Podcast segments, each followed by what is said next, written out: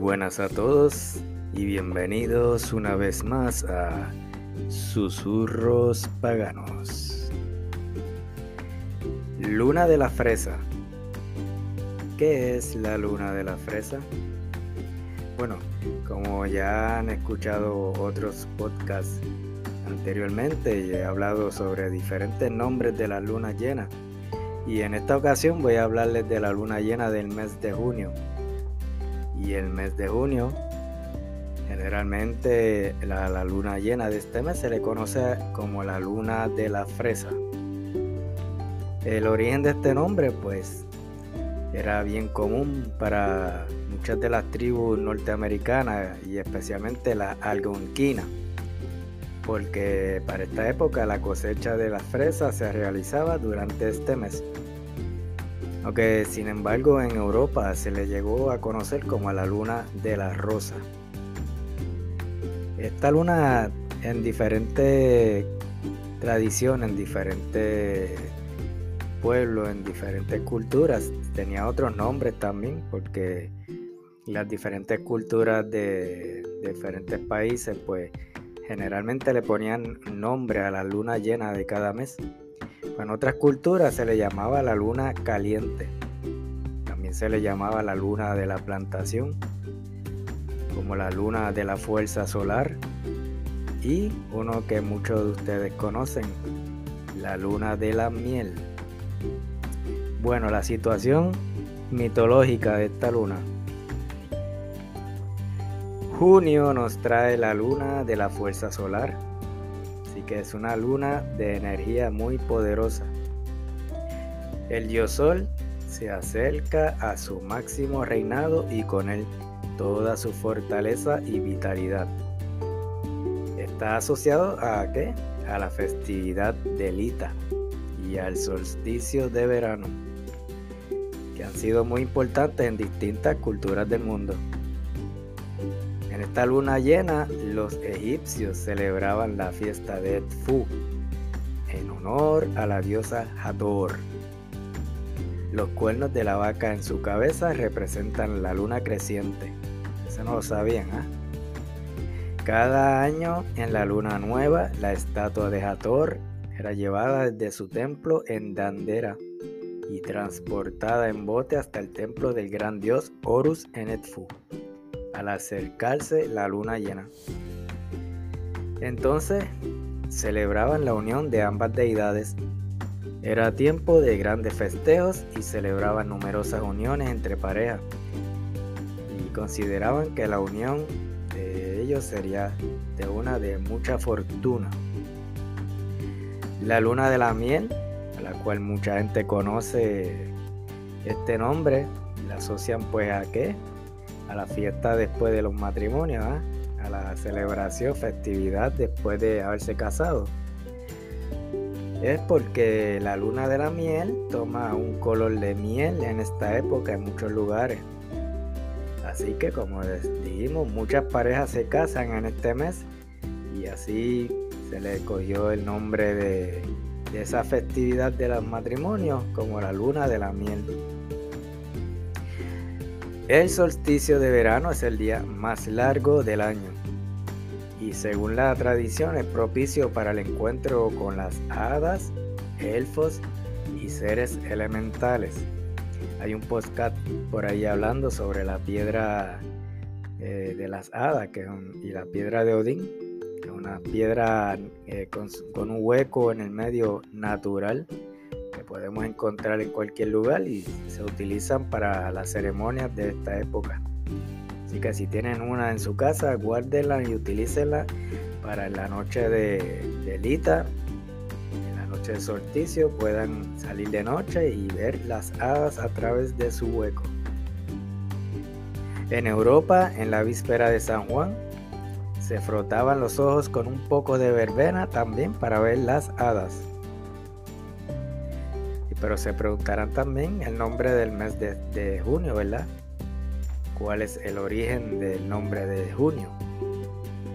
Pues este mes era el cuarto en el primitivo calendario romano y recibió el nombre que lleva según algunos eh, estudiosos en honor de Junio Bruto, Él fue el fundador de la República Romana.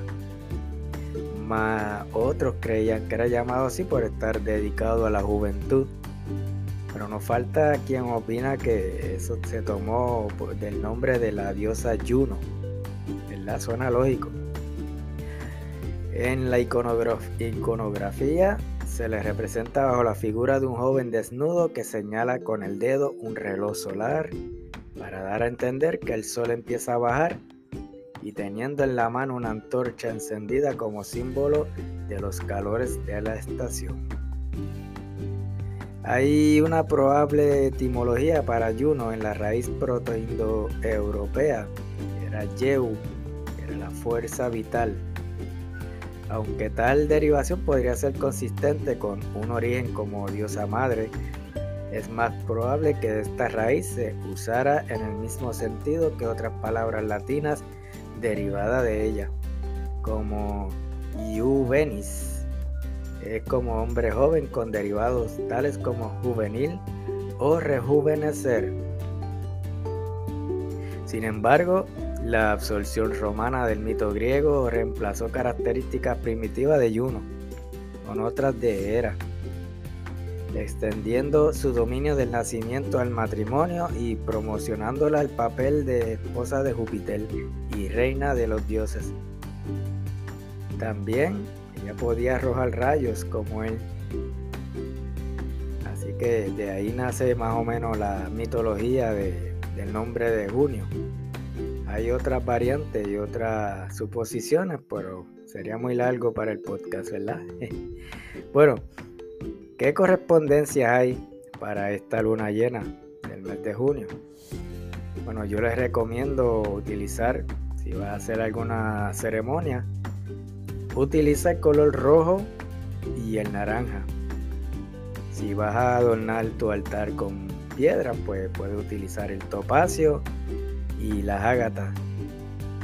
Puedes ubicar tu altar en, la dirección sur, porque es la puerta que se está abriendo. Ya en el solsticio se cierra la puerta del este y se abre la puerta del sur. La puerta de la primavera, de la niñez, se cierra y se abre la puerta de la juventud, el mediodía. Eso en las tradiciones chamánicas, ¿verdad? de los que conocen un poco del tema. Las plantas que podemos utilizar en el altar puede ser hojas de roble, ramas de roble, lavanda, la orquídea y el jazmín. Aunque podemos utilizar el elemento fuego, que es el que está activo en esta época, también podemos utilizar el elemento agua. Las divinidades que generalmente son veneradas y, utilizadas en esta época, está la, el Huitzli Pochtli, que es un nombre de mesoamericano. Está la diosa Isis, está el Greenman o hombre verde, Nate, Seridwen, Bendis, Ishtar.